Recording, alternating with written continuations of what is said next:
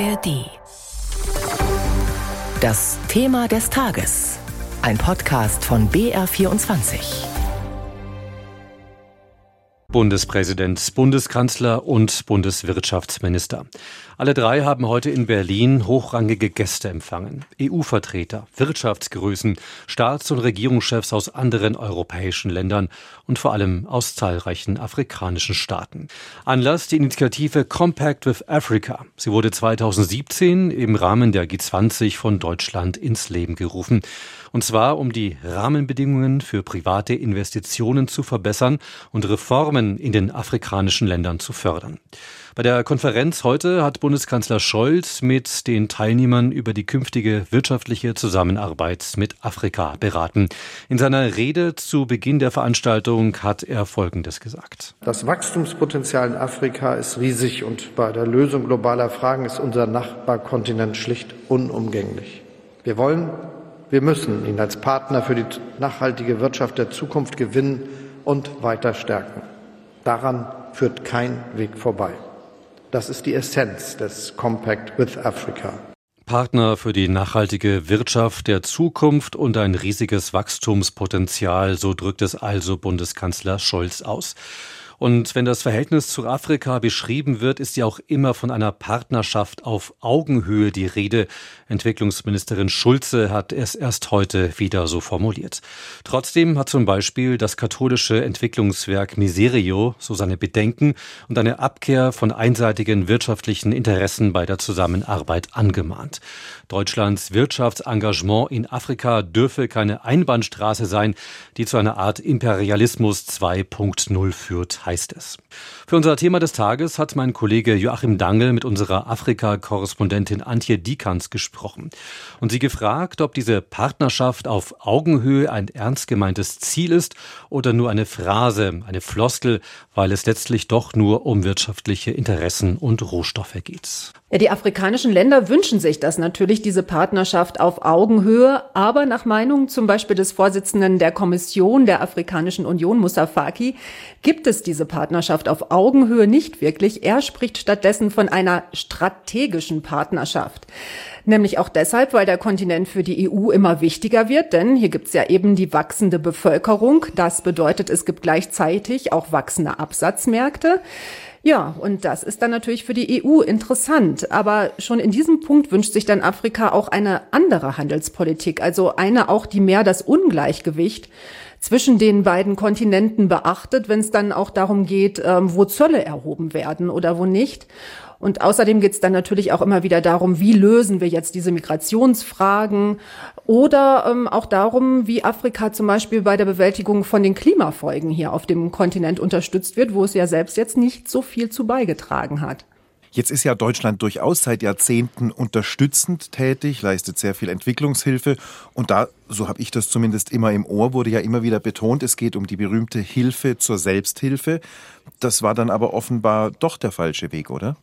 Ja, also über die Jahrzehnte sind ja Milliarden von Entwicklungshilfe auf den Kontinent geflossen und von Teilerfolgen abgesehen hat sich dadurch an den Strukturen und an den Grundproblemen eigentlich nicht viel geändert. Das haben inzwischen auch viele Entwicklungsorganisationen erkannt und versuchen, ihre Hilfen umzustrukturieren. Aber vor allem gibt es auch aus den afrikanischen Ländern inzwischen viele Stimmen, die dieses jahrelange Verteilen von Almosen. Und so wird das hier dann tatsächlich auch von vielen gesehen, äh, die dieses Verteilen kritisieren. Das sind dann gut ausgebildete Afrikanerinnen und Afrikaner, die sagen, ihr habt uns dadurch auch zu Bettlern gemacht. Also da höre ich raus, auch ein gewisses Selbstbewusstsein, ein neues, wenn man sagt, wir sind hier nicht die äh, Bittsteller. Und es ist ja so, dass äh, viele afrikanische Länder auch einiges vorzuweisen haben, gerade was moderne Kommunikationstechnik anbelangt. Sie haben ja an einer Podcast-Reihe des Deutschlandfunks mitgewirkt mit dem Titel Afrika im Aufbruch. Welche Beispiele können Sie denn da nennen, bei denen Afrika die Nase vorn hat? Ja, mein Teil zu dieser Reihe war ein Feature über Fintech auf dem Kontinent, also über technologische Finanzentwicklungen, zum Beispiel Apps auf dem Handy, die man dann zum Bezahlen nutzen kann. Und da muss man tatsächlich ganz klar sagen, da sind afrikanische Länder in vielen Punkten auch Deutschland voraus. Ähm, mit ein sehr gutes Beispiel dafür ist immer noch M-Pesa. Das ist eine Anwendung, um mit dem Handy bezahlen zu können. M von Mobil und Pesa, das heißt auf Kiswahili Geld. Es nutzen 60 Millionen Menschen diese Anwendung. Und das bringt dann auch einen großen Entwicklungssprung, denn viele Menschen haben hier weiter kein Bankkonto, aber jetzt wird dieses Handy zu ihrer Bank und so haben sie dann auch die Möglichkeit, Teil des Finanzsystems zu sein. Also das ist tatsächlich ein großer Schritt, um sich dann wirtschaftlich weiterentwickeln zu können. Ein Punkt mit globaler Bedeutung ist ja auch der Umstieg auf erneuerbare Energien. Da hat Afrika großes Potenzial, weil einfach die Bedingungen für mhm. Erneuerbare sehr gut sind. Könnte davon dann auch wirklich Deutschland bei einer Partnerschaft profitieren? Das ist zumindest die Hoffnung und das ist ein Grund, warum zum Beispiel Bundeskanzler Scholz zuletzt so viel auf dem Kontinent unterwegs war. Ähm, ein Beispiel, in Kenia hat Deutschland schon den Bau einer Geothermieanlage gefördert und jetzt soll an gleicher Stelle auch grüner Wasserstoff gewonnen werden, wiederum mit finanzieller Unterstützung aus Deutschland und der könnte dann irgendwann vielleicht, das ist noch so ein bisschen ferne Zukunftsmusik, auch mal exportiert werden. Jetzt reden wir so gemeinhin von Afrika. Das besteht ja aus 54 einzelnen Ländern. Die haben alle ganz unterschiedliche Entwicklungsniveaus. Kann man dann eigentlich überhaupt von einer Partnerschaft mit Afrika sprechen oder läuft es nur auf eine Kooperation mit wenigen einzelnen afrikanischen Ländern raus? Das ist ein sehr wichtiger Punkt. Also das Potenzial ist tatsächlich unterschiedlich. Deshalb gibt's ja auch ein bisschen dieses Rosinenpicken, sag ich mal. Also letztendlich auch beim Compact with Africa, um den es jetzt wieder in Berlin geht. Dem Pakt gehören ja inzwischen 13 Länder an. Das sind dann äh, Kandidaten, die schon ein gutes Wirtschaftswachstum haben, beziehungsweise große Rohstoffvorkommen wie die Demokratische Republik Kongo. Und diese Länder sollen dann noch attraktiver für ausländische Investoren gemacht werden dass generell ja noch viel Zurückhaltung bei deutschen Unternehmen zu spüren. Da wagen sich nur wenige auf den afrikanischen Markt. Mal ein paar Zahlen dazu. Also in den letzten 20 Jahren haben sich die deutschen Investitionen auf dem Kontinent verdoppelt. Naja, die von Frankreich haben sich versechsfacht. Und wenn wir dann noch auf China gucken, dann haben die sich sogar verneunzigfacht. Also 90 mal so viel hat China in den vergangenen 20 Jahren investiert wie davor. Also da könnte man dann auf deutscher Seite durchaus Nachholbedarf sehen. China ist ein gutes Stichwort. In den vergangenen Jahren haben die also sehr viel investiert. Und das ist ja auch sicher mit ein Punkt, dass man China diesen Markt nicht allein überlassen will. Aber kommen wir da jetzt bereits zu spät oder sind wir vielleicht als alternativer Partner sogar ganz willkommen? Ein kenianischer Ökonom hat da zuletzt zu mir gesagt, da sind die Flitterwochen zwischen China und vielen afrikanischen Staaten jetzt vorbei. Ähm, China wurde von vielen afrikanischen Staatschefs so ein bisschen als der Weihnachtsmann gesehen, der mit einem Sack Geschenke ankommt.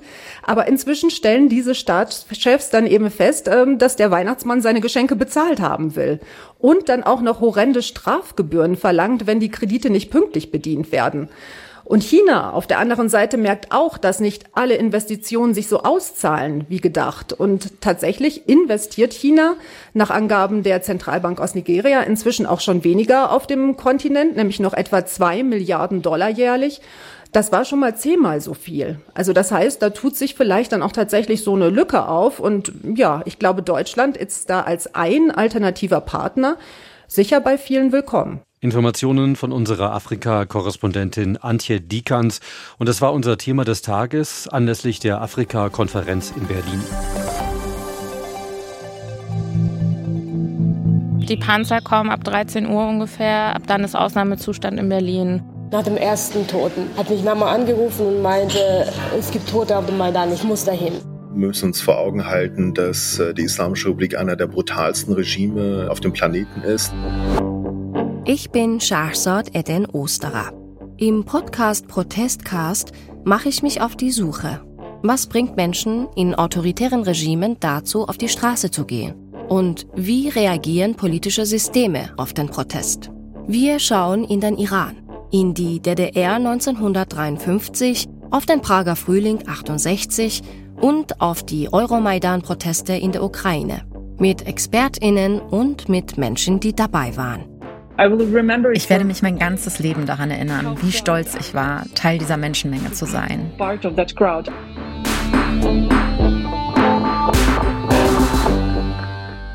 Protestcast ist eine Produktion der Kooperative Berlin, gefördert von der Bundesstiftung zur Aufarbeitung der SED-Diktatur.